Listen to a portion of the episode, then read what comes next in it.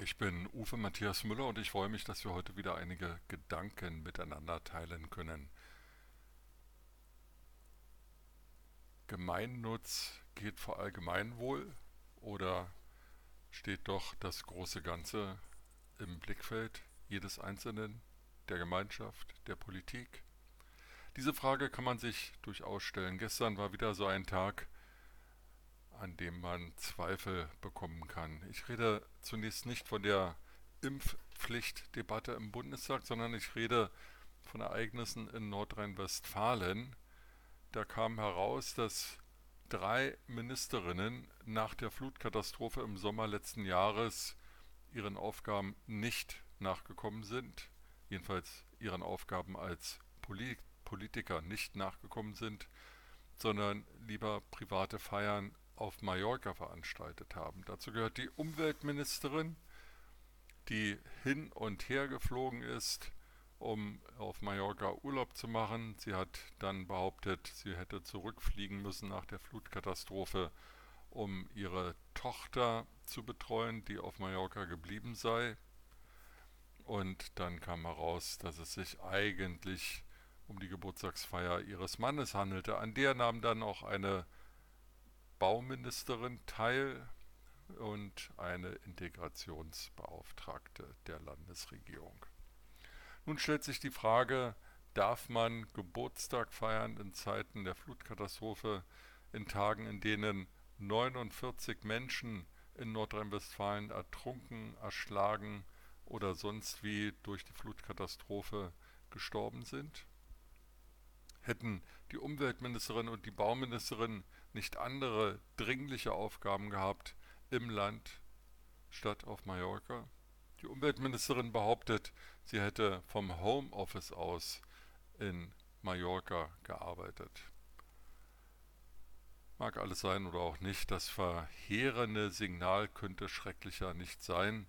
Und am Ende des Tages ist es gut, dass sie nun zurückgetreten ist, die Bauministerin ist im Amt, auch die Integrationsbeauftragte ist weiter im Amt. Und die Frage stellt sich, was ist das für ein Ministerpräsident, der derlei zulässt, eine Staatskanzlei, die so etwas zulässt, ein Führungsverantwortlicher, der nicht zum Telefon greift und sagt, Mädchen, jetzt flieg mal hier von Mallorca zurück nach Düsseldorf, wir haben hier echte Probleme im Land und du musst hier sein und deinen Aufgaben nachkommen.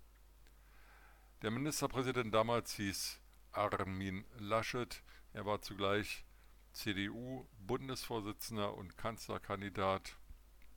Wir wissen, wie das alles ausgegangen ist. Offensichtlich nimmt man die Dinge in Nordrhein-Westfalen, in der Staatskanzlei und in den Ministerien nicht so ernst. Was sind schon 49 Tote? Dagegen steht die Zahl von 300 Toten nicht durch eine Flutkatastrophe, sondern 300 Tote, die täglich an oder mit Corona sterben. Gestern hat der Bundestag über eine Impfpflicht beraten. Ähm, alle Anträge, die für eine Impfpflicht waren, aber auch solche, die gegen eine Impfpflicht waren, sind abgelehnt worden. Das heißt, es ändert sich nichts, es bleibt alles wie es ist. Ähm, damit ist das Vorhaben des Bundeskanzlers Olaf Scholz und des Bundesgesundheitsministers Karl Lauterbach, dieses Vorhaben, Prävention zu treiben für den Herbst, wenn möglicherweise wieder eine Corona-Welle auf uns zurollt, krachend gescheitert. Was bedeutet das? Das bedeutet nichts anderes, als dass wir jetzt einige Wochen vermutlich werden sorglos leben können, wenn wir die Toten, die Corona-Toten ignorieren und die vielen an Long-Covid-Erkrankten ignorieren. Aber dann im Herbst wird wahrscheinlich wieder Corona auf uns zurollen und ich mag mir gar nicht ausmalen, was dann passiert, wenn die MPK wieder über Corona, Shutdowns, Lockdowns und Finanzhilfen beraten muss. Wie die Krisenpolitik der Bundesregierung übrigens analog zu der von Angela Merkel, die 16 Jahre lang so agiert hat, funktioniert, konnte man gestern Abend sehen, als äh, die Ministerpräsidentenkonferenz und Bundeskanzler Scholz tagte und dort über Ukraine-Hilfen beschlossen wurde. Und diese Ukraine-Hilfe kommt. Die Ukraine-Flüchtlinge werden finanziell gut gestellt, sie werden ins Gesundheitssystem aufgenommen und das alles wird mit Geld geregelt. Man möge mich nicht missverstehen. Ich habe nichts gegen die Ukraine-Flüchtlinge und ich bin sehr dafür, dass ihnen geholfen wird. Die Situation in ihrem Land ist schrecklich genug.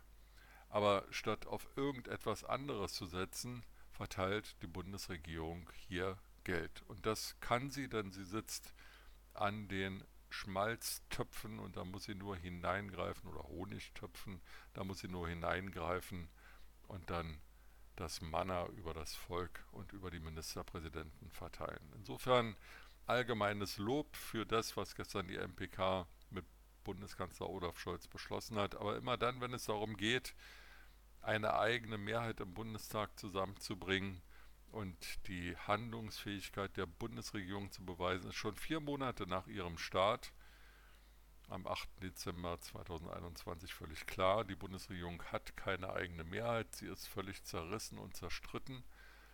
Jeder macht dort seins von seinem Ministerbüro aus oder aus seinem Dienstwagen heraus.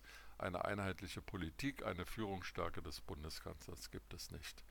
Das ist kein gutes Zeichen, das ist kein gutes Zeichen in Zeiten des Krieges in Europa und auch in Zeiten einer Pandemie, die ja ganz offensichtlich noch nicht vorüber ist. Personelle Konsequenzen werden nicht gezogen, außer Nordrhein-Westfalen, wo nun eine Ministerin zurückgetreten ist, die anderen beiden bleiben. Auch Karl Lauterbach scheint sein Büro in der Friedrichstraße in Berlin nicht räumen zu wollen, sondern er macht unverdrossen weiter.